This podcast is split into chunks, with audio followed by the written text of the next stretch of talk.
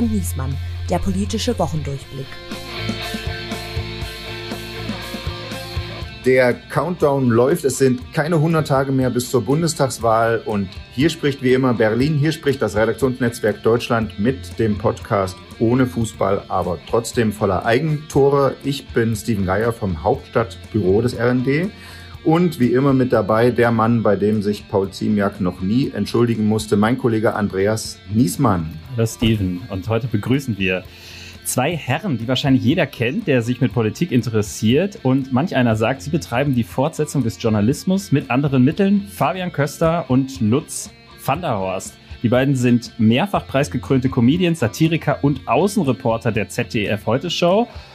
Und während Olli Welke faul in der Sonne liegt, müssen sie hier weiter schuften im Sommer. Sie bereiten gerade zwei Spezialfolgen der Heute Show vor unter dem Titel Deutschland in der Notaufnahme Teil 1. Läuft am kommenden Freitag, 25. Juni, 22.30 im ZDF. Teil 2 kommt am 3. September. In der Mediathek sind sie dann auch abrufbar. Und wir freuen uns sehr, dass Sie hier sind. Herzlich willkommen, Fabian Köster und Lutz van der Horst. Hallo. Hallo. und zu viert reden wir unter anderem über folgende Themen. Deutschland in der Notaufnahme. Was haben die Heute-Show-Reporter herausgefunden über die Lage der Nation nach 16 Jahren Merkel? Die Welt geht morgen nicht unter. Wir können dieses Problem lösen. Stimmungskiller Klimaschutz. Kann man mit höheren Spritpreisen und höheren Windrädern die Bundestagswahl gewinnen? Was die Baerbock verkehrt gemacht hat, jetzt schon zu sagen, 16, 16 äh, Cent mehr Benzin. Warum macht ihr es vor der Bundestagswahl? Meistens machen sie das danach. Und Laschet, die Spiele beginnen, ist ein Wahlkampf ohne Söder für Comedians möglich, aber witzlos. Ich fahre gern nach Berlin, aber wissen Sie, was das Schönste an Berlin ist? Der Weg zurück nach Bayern.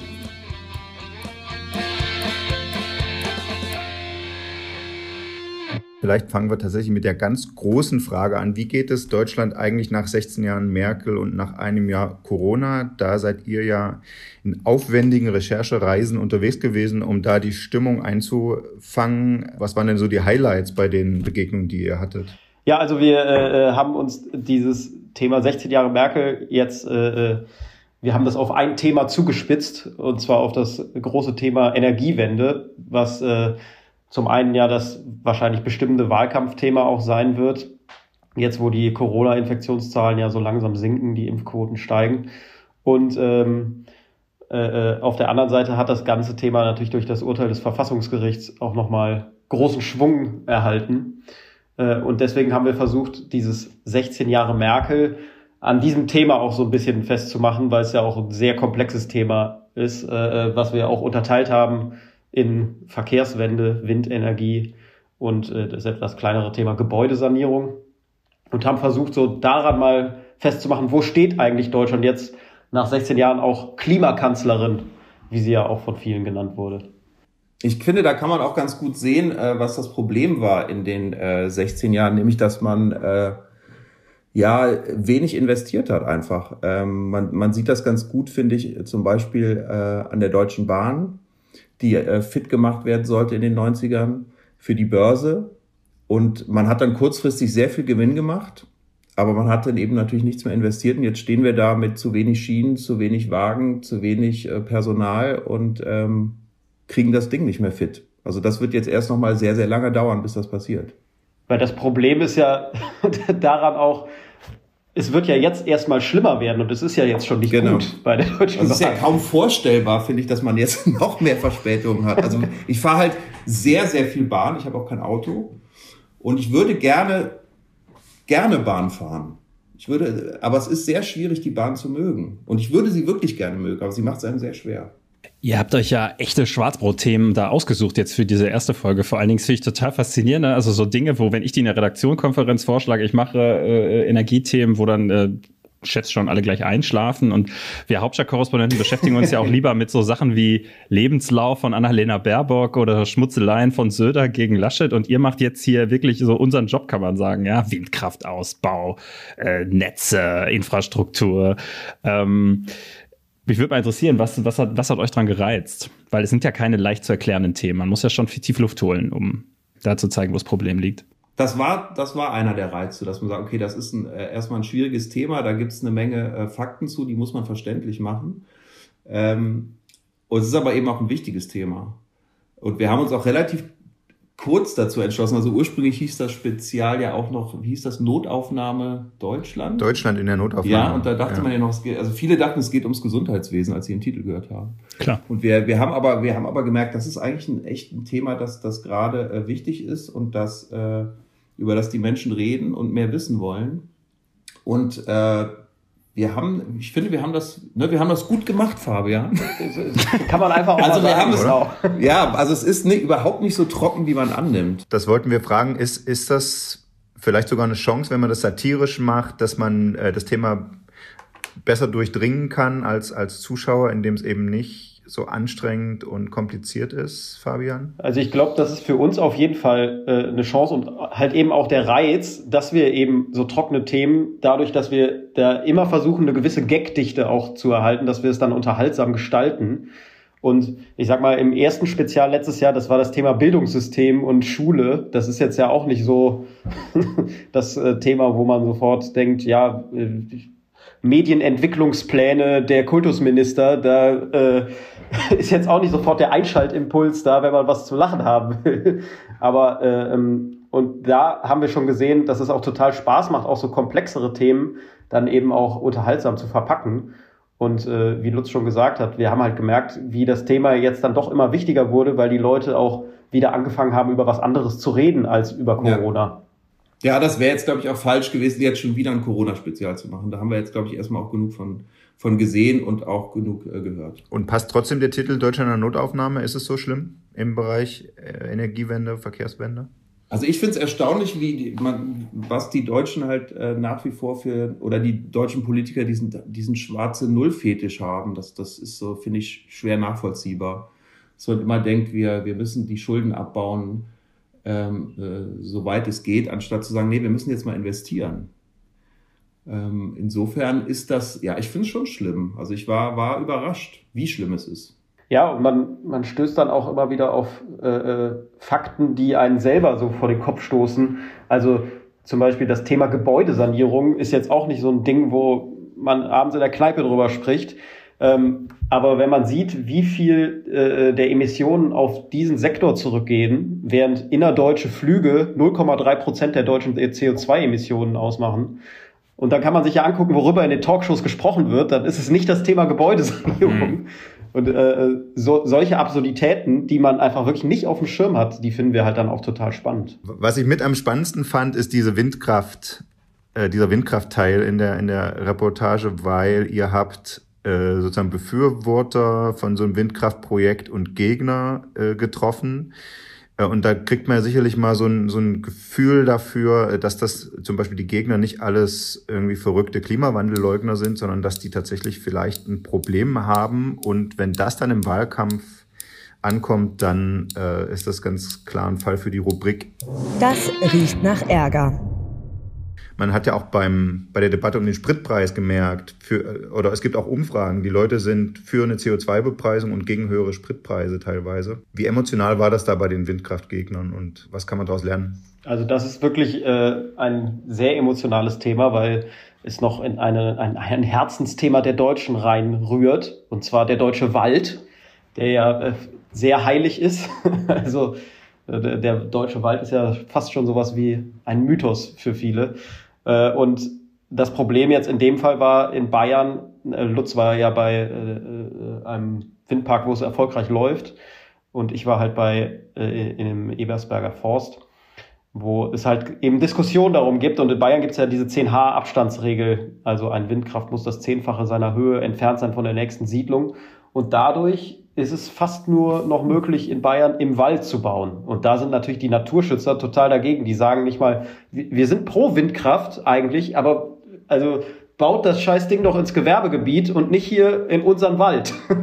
und diese Argumentation ja. kann man ja auf jeden Fall nachvollziehen. So. Und äh, deswegen ist das wirklich ein sehr emotionaler Konflikt, wo beide Seiten auch die andere Seite verstehen. Gleichzeitig sind die Fronten aber auch sehr verhärtet also es ist wirklich schwierig. Ja, man hat bei einigen auch schon, finde ich, den Eindruck, es geht auch einfach gegen Veränderung. Also viele finden einfach die Windräder hässlich und sagen, die wollen wir nicht haben und äh, nehmen dann, äh, ja, missbrauchen auch Statistiken zu ihrem Vorteil und sagen, ja, aber da sterben doch so und so viel Vögel. Hm was, was eine absurde Statistik ist, weil äh, wie viel wie viel Vögel äh, knallen also, äh, also laut, laut, laut Hochrechnung sterben 100 Millionen Vögel in Deutschland genau. an, an, Glasscheiben. Das ist aber jedem egal. genau, das sind also das sind das ist ein Witz gegen gegen die Vögel, die in diese äh, äh Windräder fliegen. Das ist es ist absurd. Hm. Und Fakt ist ja einfach, wenn hm. wir die Energiewende nicht hinkriegen, dann sterben da auch mehr als ein paar Vögel. Also das muss man ja auch immer in Relation setzen. Ne? Also viele nutzen da auch, also missbrauchen da einfach Statistiken und das finde ich natürlich nicht gut. Jetzt ist es natürlich so, dass es irgendwie nachvollziehbar ist, dass äh, Menschen so ein Ding nicht vor ihrem Haus stehen haben wollen, wenn die Alternative ist, es kann einfach bei wem anders vor dem Haus stehen, ja? Ja, ja, ja, ja, ja klar.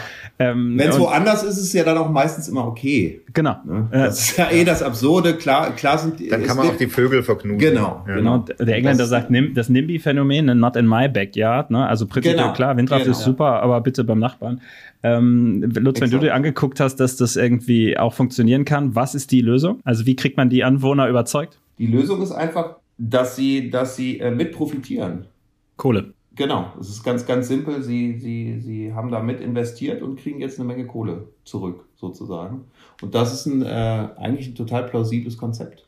Hm. Ja, und es waren, glaube ich, in den ersten fünf Jahren irgendwie 46 Prozent Rendite, die die da eingespielt haben.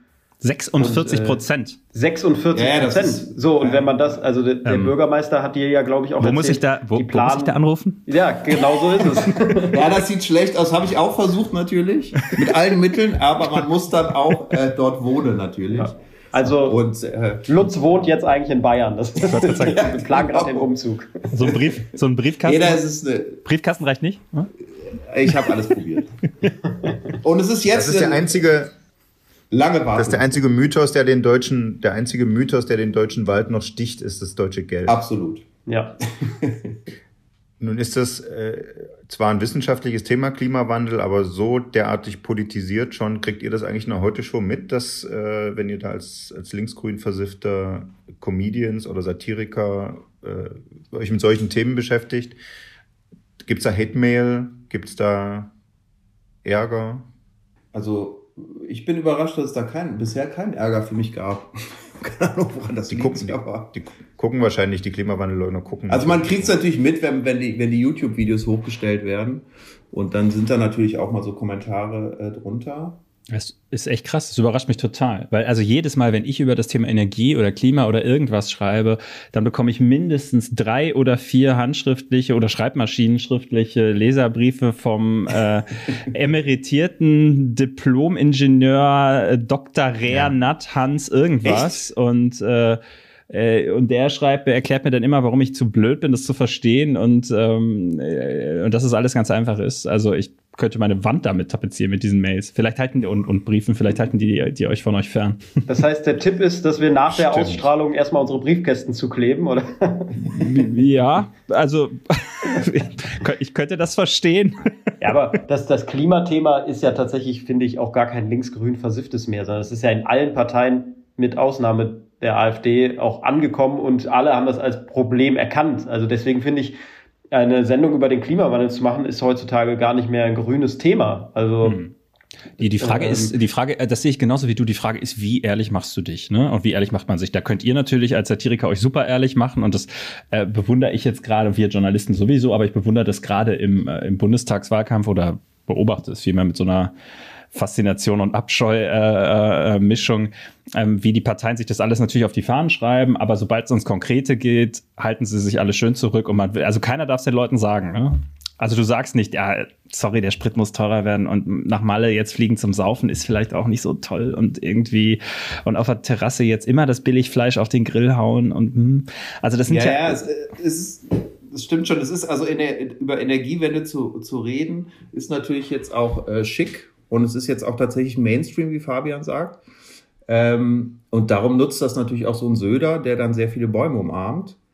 Und äh, Kost, kostet das nix, bringt ne? uns aber jetzt natürlich überraschenderweise nicht weiter. Ne? Also dann einfach nur, äh, wie sagen, guck mal hier, ich habe den Baum lieb, sieht, sieht natürlich toll aus, aber wenn das keine Konsequenzen hat, kann er sich das auch sparen. Ja, das ist eine lustige Geschichte dazu. Wir haben äh, in dieser Woche, als äh, die Nachricht kam, dass ähm, Lufthansa mit äh, den Jumbo-Jets jetzt nach Mal äh, Mallorca fliegt, ähm, haben wir gesagt, da muss ja eigentlich mal einer was gegen sagen. Und dann habe ich in der Fraktion, in der Grünen Bundestagsfraktion angerufen und gesagt, Mensch, der Toni Hofreiter, wie wär's?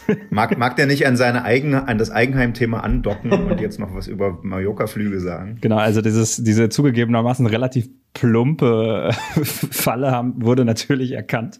Und dann wurde das Thema weiter delegiert an einen der stellvertretenden Fraktionschefs, an äh, Oliver Krischer, ein ähm, sehr, äh, sehr cleverer Typ, äh, der mir dann, äh, der sagte, ja, nee, er beantwortet mir das gerne und mir dann einen sehr hübschen Satz zurückschickte. Ähm, ich überlege noch mal kurz, wie der Wortlaut war. Also ähm, ich, ich wünsche allen Deutschen, die nach dieser Strap nach diesen strapaziösen Corona-Monaten wie endlich wieder Urlaub machen können, einen wunderschönen Urlaub auf, auf Mallorca oder anderswo. Punkt. das war das Zitat. Hm.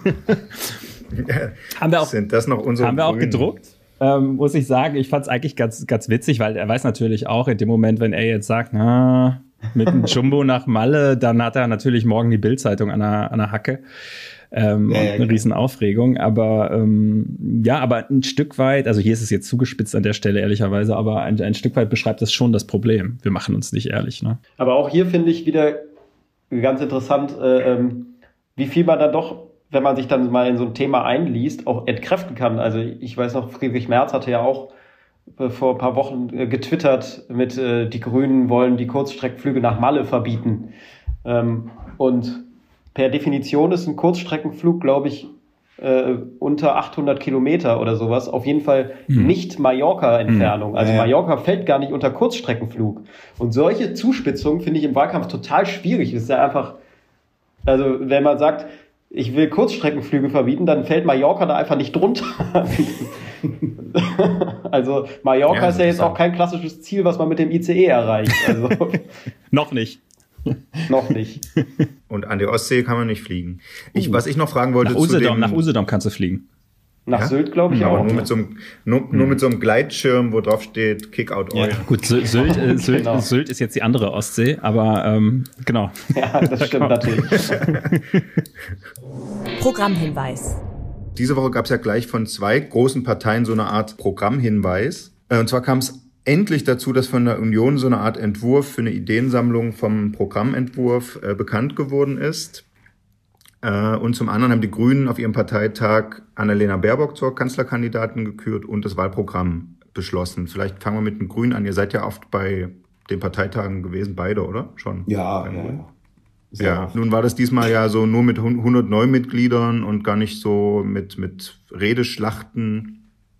Ähm, wie war denn das zu der Zeit vor Corona und als die Grünen noch aufmüpfig waren? Was hat die da von anderen Parteien entschieden, wenn ihr da diese Reportereinsätze hattet vom Gefühl Also her? ich fand, dass die Grünen immer sehr zugänglich waren, also dass die auch Spaß hatten und sich auch immer freiwillig uns gestellt haben und ja auch schon teilweise auf uns zugekommen sind. Das ist ja völlig verrückt, weil sie mit uns reden wollten. Man merkt schon, finde ich, jetzt, wo die Grünen ähm, wichtiger sind, äh, merkt man da aber, finde ich, auch, dass sie zurückhaltender geworden sind. Oder wie siehst du das, Fabian? Ne? Man merkt Definitiv, schon, also- jetzt will man nichts Falsches sagen. Ne? Gerade so kurz vor der Wahl jetzt nicht noch ein Fettnäpfchen. Ähm, da wird man vorsichtiger, leider. Ja, also äh, ich war ja sogar auf dem einen Parteitag, der noch vor Corona war, ich glaube im November 2019 muss es dann gewesen sein, äh, wo das schon so anfing. Also die Umfragen waren schon super und äh, da haben sie damals diese Homöopathie-Debatte verschoben. Sowas Ja. hätte es früher einfach nicht gegeben. Also das Mhm. wäre äh, auf der Bühne mit Schreierei ausdiskutiert worden. Und das mochte man ja eigentlich auch immer so an den Grünen, dass die sich da Ja. Äh, auch nicht zu schade sind, auf offener Bühne verbal aufs Maul zu hauen, sage ich mal. Ähm, ja, das ist echt. Ja, die sind jetzt auch ein Kanzler Kanzlerinnenwahlverein geworden, ne? mit 98,5 Prozent. Ich glaube, das wollen sie sein. Mal gucken, ob es soweit kommt. ja, genau, die wollen alles dafür tun zumindest. Welcher Kanzlerkandidat ist für euch im Wahlkampf so das Wichtigste oder, oder wo, wo, wer ist für die Satiriker das, äh, das dankbarste Objekt von den dreien? Ja, Söder ist es ja leider nicht geworden. Ne? Das Ja, haben wir uns fast gedacht. Also aus, leider aus Satire-Sicht. Ich möchte das Aus noch, Satire-Sicht. schon noch betonen. Muss man jetzt Bitte schon mich hier richtig zitieren, ja.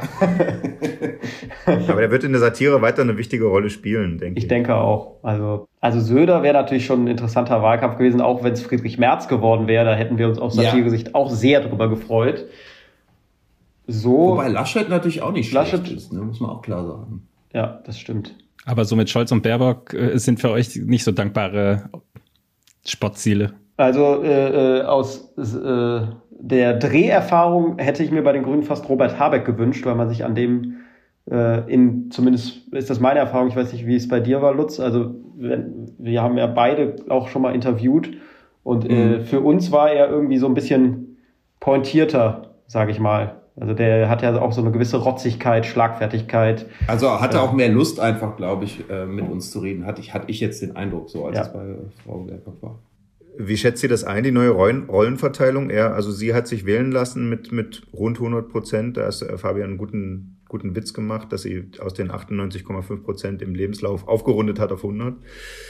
Ähm, und er musste dann äh, de- den, de- den Wahlprogrammentwurf vom Vorstand da gegen die 3000 Änderungsanträge durchbringen und da immer wieder in die Bütt und das verteidigen. Äh, Ist, ist der grüne Haussegen da noch zu retten? Hält so eine Beziehung das aus? Ihr kennt ja beide. Immer diese Beziehungsanalogien in der Politik. ich finde, bis jetzt machen sie das sehr professionell. Also Finde ich auch. ich sag mal, wenn man die SPD als Maßstab nimmt, was man nicht machen sollte, aber wenn man das tut, dann äh, äh, verhält sich die grüne Doppelspitze sehr viel professioneller, als die SPD das in den letzten zehn Jahren mit ihren Vorsitzenden so gemacht hat und Kanzlerkandidaten. Ich erinnere mich noch an diese Nominierung von Martin Schulz vor vier Jahren. Da war, da warst du auch Lutz im, ähm, im Willy Brandt-Haus Ja, und, hast, ja. äh, und hast gesungen. Und hast dich äh, dem Ja, Rausch Hero der Masse, der Hero. Ja, das war, hm, also ich habe das auch bis heute nicht in Wahrheit nicht verstanden, was da passiert ist. Also diese, er war ja dann, also wirklich der Hero auf einmal, äh, kam so, kam so, war einfach plötzlich da, wurde von allen geliebt und ähm, schien so der, der Erlöser und Erretter zu sein. Und ähm, ich habe bis heute in, in Wahrheit nicht verstanden, was dann passiert ist, wie das so absacken konnte. Und ich glaube, dass man da auch gerade bei den, bei den Grünen so ein bisschen äh, Sorge hat, dass es Mhm. eben auch da mit Frau Baerbock passieren könnte, weil die ja auch auf diese unglaubliche äh, Beliebtheitswerte hatte dann auf einmal. Und das natürlich dann, ich finde es auch erschreckend, dass dann so, ich, ich sag jetzt mal, also dass dann sowas wie diese Lebenslaufnummer ähm, so, so krasse Auswirkungen hat. Ähm, das ist irgendwie auch gefährlich, finde ich, dass man, dass es so instabil ist, was, was Meinung angeht. Wir verschleißen, sagen wir mal, unser politisches Spitzenpersonal schon sehr, sehr schnell, ne? In Ja, einem, ja. sehr, sehr hohen Tempo. Und das finde ich zum Beispiel, ist eine der Eigenschaften, die ich äh, beeindruckend finde an Armin Laschet, diese Standfestigkeit, die er da hat, dass er eben Ja, das stimmt. Also ich glaube, er ist der erste Mensch überhaupt, der einen Machtkampf gegen Markus Söder gewonnen hat. Ja, ja, das ja. muss man auch mal festhalten. Wer kann das schon von sich behaupten? Und äh, also mir imponiert das auch auf eine gewisse Weise, weil äh, also dieses, sagen wir mal, äh, das war ja auch so ein viel zitiertes Beispiel. Äh, wenn Kramp-Karrenbauer damals nach äh, der Thüringen-Affäre nicht zurückgetreten wäre, sondern einfach weitergemacht hätte, dann kam Corona. Ich glaube, dann äh, wäre sie jetzt immer noch Vorsitzende und vielleicht sogar Kanzlerkandidatin. Also es ist schon interessant, wie schnelllebig dann doch die Ja. Politik hier immer ist. Ja, aber da hat sich gezeigt, dass es sich für, für Laschet gelohnt hat, abzuwarten. Der wollte ja die ganze Zeit und hat nur seine Karten bis dahin schlecht gespielt, hat zu lange gezögert nach, äh, äh, ne, als Merkel gesagt hat, sie tritt nicht nochmal an. Und es hat sich einfach gelohnt, äh, die Häme auszuhalten. Dann sogar ein, eine Stichwahl zwischen AKK und, und Spahn ist er da auch aussortiert worden und so. Und der ist einfach sitzen geblieben, so ein bisschen. Ne? ja. Es gab ein sehr schönes, es gab ein sehr schönes Bild im, im, im Spiegel, habe ich das, glaube ich, gelesen dazu, ne, dass er, er sei ein bisschen der Rocky Balboa der deutschen Politik. Er hatte nie den härtesten, er hatte nie den härtesten Schlag, aber er konnte immer am besten einstecken. Ja, das, Ja. das ist, da ist ein bisschen was dran. Das ist so bei Rocky. Da ist was dran, da ist was dran. Ja, ja. Ich freue mich einfach auch schon äh, ähm, auf den Satz, wenn er im Bundestagswahlkampf fällt, wenn Markus Söder irgendwann auf so einer Wahlkampfveranstaltung sagt, Armin Laschet ist ein guter Bundeskanzler. Ich glaube, es wird einfach ein schöner Moment sein. Ich glaube, das sagt er nicht. Ich hatte ganz kurz das CDU-Wahlprogramm angesprochen. Eure Erfahrung von, von den Begegnungen mit dem Volk und auch der Parteibasis, liest irgendjemand Wahlprogramme? Spielen die äh, bei der Wahlentscheidung eine Rolle oder geht es wirklich nach den Spitzenleuten, Spitzenkandidaten? Also ein ganzes Wahlprogramm, das liest ja niemand, glaube ich. Also das sind ja wirklich die allerwenigsten. Das, äh, Ich glaube, verbreiteter ist dann eher noch Valomat, also diese Zusammenfassung dann ja, Ja. ich glaube, da zu machen. Da wissen das aber, glaube ich, viele, ja. da wissen alle, wie der, wie der, wie der entsteht. Ne? Das ist ein Schülerprojekt für politische Bildung. Ja. Äh, also ihr, ihr wisst es wahrscheinlich, weil ihr da schon mal einen Beitrag gemacht habt oder sowas. Aber viele äh, denken, das ist irgendwie so eine Art neutrales äh, Ja, ja. Textrecherchetool, wo die Wahlprogramme eingeflossen sind. Tatsächlich sitzt da eine Gruppe Jugendlicher, die überlegen sich, welche Themen können ich überspitze null, ne? Die überlegen sich, welche Themen könnten denn Ja. äh, in diesem Wahlkampf interessant sein, mit so einem jemanden, der da die politische Bildung mit denen macht. Und zu denen schicken die an die parteizentralen Fragen, wie stehen sie dazu? Also es hat nicht mal was mit den Wahlprogrammen zu tun. Das beantworten oft, früher oft die Pressestellen. äh, und dann kommt, kommt da dieser, dieser Bogen zurück und Millionen Deutsche machen ihre Wahlentscheidung äh, von so einem Bildungsprojekt abhängig. Das ist auch wirklich Super. Wahnsinn. Ja. Wahnsinn. Aber ist bis jetzt ja immer gut gegangen. Aber ich glaube trotzdem, dass die Kernthesen in Wahlprogrammen, die dringen ja schon durch. Also, dass jetzt niemand das ganze Ja. Wahlprogramm liest, äh, sei dahingestellt, aber eine Rolle spielt es ja schon. in dem äh, Programmentwurf, in dem, ne, wie war das nochmal, in dem noch nicht mit der CSU abgestimmten Ideen ja. und auch noch nicht innerhalb der CDU abgestimmten Ideensammlung für einen Programmentwurf. So. Gibt's aber eine sehr schöne Passage. Das ist korrekt. Das finde ich ganz, ganz toll. 142 Seiten sind das ja, wahnsinnig viele tolle Ideen stehen da drin. Und die, äh, also meine Favorite ist, ich habe mir aufgeschrieben, CDU und CSU stehen für die Pflege und Erhaltung alter Bräuche, Trachten und Volkstänze sowie heimatlichen Liedguts. Dabei werden wir insbesondere die Laien- und Amateurmusik sowie die freien Ensembles unterstützen. Das ist doch mal, Jetzt wähle ich sie. Das- Jetzt Oder? bin ich überzeugt. Ja. ja klar, Das geht auch durch beim Söder. Das Klar, geht du durch. Das sind eben Themen, da trauen sich die Grünen nicht ran. Ja, genau, genau. Na, ihr wählt die dann, weil ihr könnt dann direkt zu dem Auftritt von dieser Brauchtanzgruppe äh, genau. und da euren nächsten Beitrag machen. Bauchtanz. Okay. Bauchtanz. Bauchtanz trifft Brauchtanz. Ja. Sehr gut. Wichtig ist nur, dass Andy Scheuer dann auch als DJ dabei ist wieder. Oh Gott. Wie ist der eigentlich so, wenn ihr, der rennt vor euch weg, oder? Nee. Ich war ganz überrascht. nicht. also, äh, Ja? also ich war überrascht, wie, wie äh, zugänglich er ist. So, Ja. also, äh, also als die Male, wo ich ihn getroffen habe, ist er nicht weggerannt, sondern hat mit mir geredet. Hat mich auch überrascht. Mit mir auch, aber ich, bei mir ist es schon lange her. Also bestimmt fünf Jahre Ja. oder so. Da war noch Generalsekretär, da war noch Generalsekretär. Da hast du ihn gefragt, Genau. ob er nicht noch was Rassistisches raushauen könnte. Ja, der hatte ja vorher dieses, äh, in diesem Radiobeitrag gesagt, irgendwie am schlimmsten ist der Fußball spielende Senegalese, den kriegt man Ja, nie ja. wieder weg. Das war der alte. Nee, es war Scheuer. Ja. Aber das, das passt doch zum, Aufreger der Woche.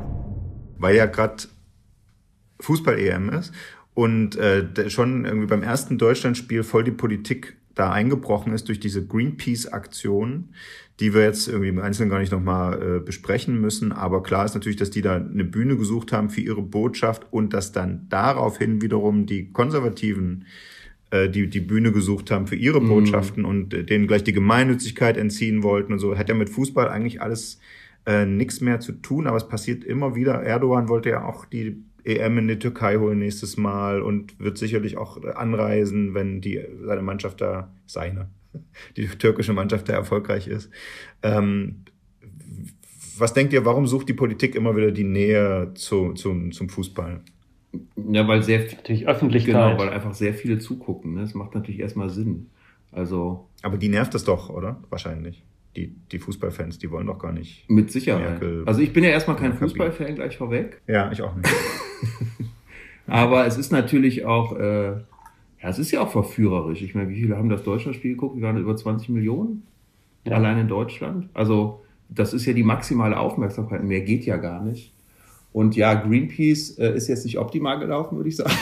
Sie haben jetzt natürlich auch zu Recht Ah, das ist doch- äh, ein massives Imageproblem, weil wenn, wenn man so eine Aktion macht, sollte man sie sich auch sehr gut überlegen, finde ich. Ja. Und es, angeblich sollte er ja gar nicht ins Stadion fliegen, sondern dann nur was einen Ball runterwerfen oder wie war das? Aber selbst Aber da muss glaube- man ja auch sagen, ob das so wirklich. In Terrori also in Eine Zeiten tolle von Idee ist. Terrorismus, ja, würde ich sagen, sollte man das generell äh, nicht tun und ein Stadion auch nicht überfliegen. Das finde ich das Erstaunliche, dass dann, dass dann in so einer Gruppe nicht jemand dabei sitzt und sagt, Scheiß Idee. ja, okay, jetzt haben wir alle, jetzt haben wir alle gelacht, aber ja, also das, das, ja, das ist sag doch nochmal, ist das so gut? Da sitzen Scharfschützen. Ja, genau. ja genau, die ja schon in Stellung waren auch, ne? Also wenn die das zu spät lesen, das Greenpeace-Zeichen, dann landet er quasi unkontrolliert. Ja, das also- ist, also Naja, das wär was, aber was ich viel schlimmer finde, ist wirklich das Risiko einzugehen. Das hast man ja auch gesehen. Also, der hat mit Ach und Krach es geschafft, nicht in die Ja, Tribüne ja. zu knallen. Ich meine, das hätte, da hätten irgendwie auch, da hätten wir über ein paar Tote reden Ja. können. Ne? Also, wenn der da in die, in die, Man in die Menschenmenge gesemmelt wäre. Also, Ja, ähm, ich- und ich wollte ja eigentlich darauf hinaus, dass man irgendwie abwägen sollte. Die, die, verführerische Aufmerksamkeit ist das Ja, eine, aber das andere weil ist, man- das kann am Ende schiefgehen, auch dass man ein schlechteres Image hat als vorher. Ja, und man Ja. den Leuten ja Futter gibt letztendlich, ne? Die, äh, die eh schon da, da dagegen wettern. Das ist natürlich immer ein Problem. Vielleicht als Abschlussfrage, kann denn so eine erfolgreiche EM die Bundestagswahl beeinflussen? Das ist ja immer so mit eingepreist eigentlich bei denen, die regieren. Ja, ich glaube schon, dass das so ist. Dass man das Gefühl hat, jetzt mit der Regierung sind wir stark weiter Wir so. sind also wieder- das ist natürlich ja, wieder ja. Blödsinn. Aber ich glaube, dass es unterbewusst auf jeden Fall eine Rolle spielt, ja. im Sinne, in der Rolle, im Einfach, Sinne von gut gute ist. Laune, Sommer, geimpft. Klar, also da, äh, man spricht ja immer von dieser Wechselstimmung, die entstehen muss. Die entsteht natürlich auch nicht, äh, äh, Okay, nicht aber, wenn sa- gute Laune ist. aber klar ist ja, die SPD würde davon sicherlich nicht profitieren, weil die profitieren ja einfach von gar, von gar nichts. Ja, das ist genau so. Das ist genau so. Also, also dann würde das mit Laschet Ja. nach Hause gehen. Ja. Ja, es sei denn, Laschet springt im Wahlkampf mit einem Gleitschirm in irgendein Stadion, dann sozusagen könnte Also, sich die Stimmung drehen. Aber Ich glaube, was, was ich schon mal schön finde, ist, dass die Wahrscheinlichkeit, dass es wieder zu einer GroKo kommt, wirklich sehr gering ist. Also Das stimmt. Äh, ja. Ich einfach glaub, weil es nicht ich reicht. finde, man ist einfach froh, dass mal eine andere Regierungskonstellation so oder so rankommt, weil das kann die SPD ja nicht noch machen. Also, ja, das finde ich auch gut. Ja. Welche hat das größte satirische Potenzial? Welche, welche Farbkombi, welche Koalition? also ich fände sehr lustig, äh, wenn die FDP mit den Grünen und den Sozialdemokraten zusammen regieren müsste. Oh ja, das hat viel Sprengkraft. Ja. Ja, also ich glaube, das, das hat einfach schon mal so ein Comedy-Potenzial in sich, finde ich. Ja. Aber wer Also, dann müsste, äh, müsste Baerbock Kanzler sein und Lindner Oder es kommt doch noch die fulminante Aufholjagd von Olaf Scholz. Natürlich. Oh ja, die, ja. Ja, Na okay. gut, man kann ja auch mal einen Witz machen.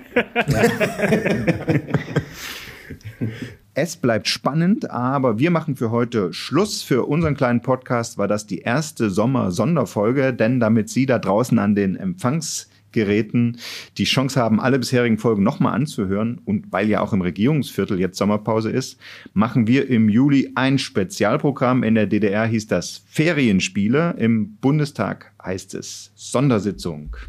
Und bei uns heißt es Sommerfolgen. Ab dem Juli melden wir uns im Zwei-Wochen-Takt mit tollen Gästen bei Ihnen.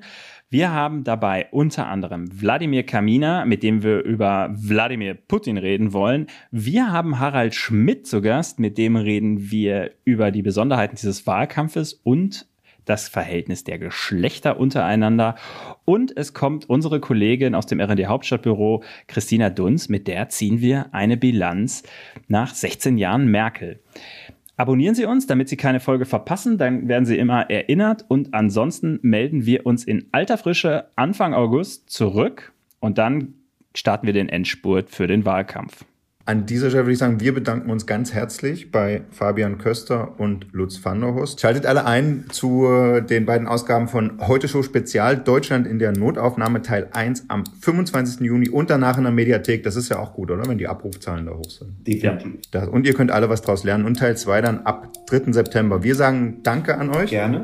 Vielen Dank. und äh, viel Erfolg dann beim zweiten Teil mit, mit den Außeneinsätzen im Wahlkampf. Dankeschön. Dankeschön. Wir freuen uns drauf. Tschüss. Tschüss.